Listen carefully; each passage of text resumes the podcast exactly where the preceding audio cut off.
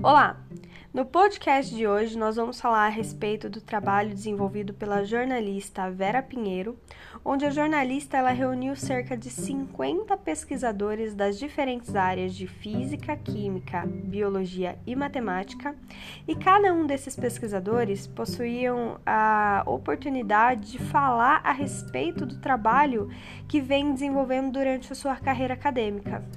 O trabalho escolhido hoje nesse podcast é da Ivone Maria Mascarenhas, que é uma física formada pela Universidade de São Paulo, possui mestrado, doutorado e pós-doutorado em física e química também pela Universidade de São Paulo, no campus de São Carlos, interior de São Paulo. Atualmente, a Ivone Maria Mascarenhas ela é diretora de duas empresas no ramo de radiologia, na qual ela possui experiência na área, na física, principalmente na área de radiologia e dosimetria, e ela atua principalmente nos seguintes temas: de proteção radiológica, produção de raio-x e dosimetria. Vamos lá! A doutora Ivone Mascarenhas, ela relata que algo que fez a sua carreira de fato deslanchar e ela realmente conseguir investir em pesquisa foi o fato dela ter ido trabalhar no Instituto de Física da Universidade de São Paulo, no campus de São Carlos, no interior de São Paulo. Ela relata que durante o seu trabalho uh, na, no Instituto de Física, da USP, ela teve a oportunidade de lecionar para os estudantes de engenharia e dar continuidade na sua pesquisa. Além disso, a USP ela oferecia subsídios e incentivava os professores, como era o caso dela, a fazer pesquisa fora do país, né, em laboratórios dentro e fora do país. E dentre essas oportunidades, a Ivone Mascarenhas ela teve a chance de ir estudar na, na Universidade de Pittsburgh, nos Estados Unidos, na qual ela conseguiu aprimorar os seus estudos, principalmente na área de física dos sólidos, na área de cristalografia. Bom, e a cristalografia, ela é uma área que ela estuda como é a disposição dos átomos, né? É, como é a disposição dos átomos dentro de uma estrutura sólida. E a, é, a partir do momento que você aplica a cristalografia nos objetos, né, sejam eles naturais ou sejam eles sintéticos, você consegue determinar como que essas moléculas elas estão arranjadas de forma a desenvolver, né, de forma a formar uma determinada substância. Nesse trabalho desenvolvido pela doutora Ivone, ela fala a respeito dos estudos que ela faz uh, sobre a cristalografia de raio-x, onde se utiliza radiação eletromagnética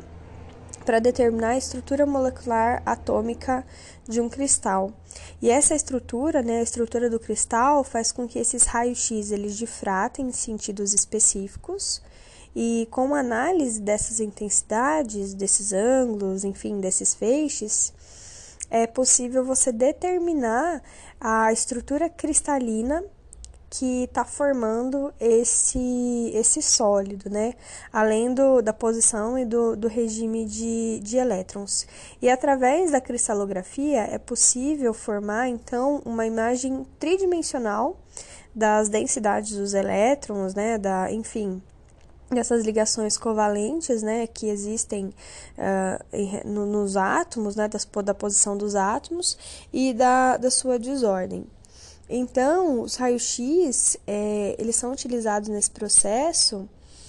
e eles conseguem, né, através dos seus feixes, né, os seus feixes de, de raio-x, eles conseguem, são, esses raios-x eles são deflexionados e produzem uma distribuição da dispersão que será proporcional ao ângulo da dispersão, né, que existe ali naquela estrutura, de forma que é possível, então,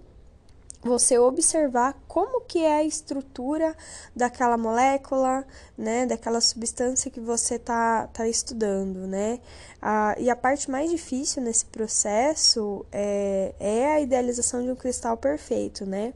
como é necessário fornecer informações exatas sobre uma determinada amostra, algumas macromoléculas, especificamente aquelas de peso atômico alto, é, elas tal como proteínas de membrana, podem ser difíceis de, de se né, cristalizar. É, muitos campos diferentes, que incluem a biologia, a química, a geologia, a própria física, eles estão aprimorando essas técnicas para poder observar, né, como que é a estrutura de diversas substâncias, partículas, células, que existem no nosso, no nosso mundo, né, no nosso universo. Eu, particularmente, achei muito interessante esse trabalho da, da professora Ivone Maria Mascarenhas, porque durante né, a, minha, a minha estadia no mestrado, eu venho estudando, eu venho trabalhando bastante a respeito da, do Laboratório Nacional de Luz especificamente né, sobre Luz Síncrontron. E agora, com um novo laboratório de luz que é o Sirius, lá dentro existe a linha de luz Manacá. E essa linha de luz Manacá, ela está principalmente envolvida, ela é uma linha específica para o estudo né, de cristalografia de macromoléculas né, para você estudar aí as proteínas, para você estudar todos os complexos, é, complexos de vírus, é, proteínas, enfim, né, tudo que, que pode ser vivo. A, determina, a determinação dessas estruturas tridimensionais das proteínas, né, com detalhamento das suas posições espaciais, interações entre os átomos e as moléculas, elas estão muito ligadas à biologia estrutural. Ou seja, eu achei muito interessante escolher né, essa entrevista da, da doutora Ivone Mascarenhas, justamente porque ela faz o estudo a respeito de cristalografia, que assim, de forma indireta, né, mas está ligada com o que eu estudo, né, que é o uso do, dos feixes de luz síncrotrons, é, para entender como que está dentro de uma estrutura de estado sólido. E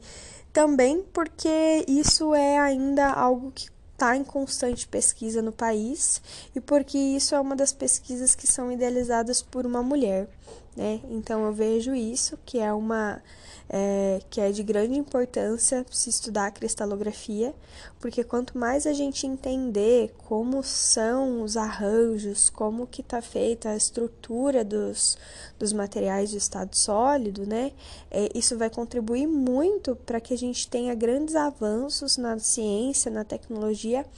de forma que isso vai contribuir para fármacos, para pesquisa e para a credibilidade da pesquisa do nosso país.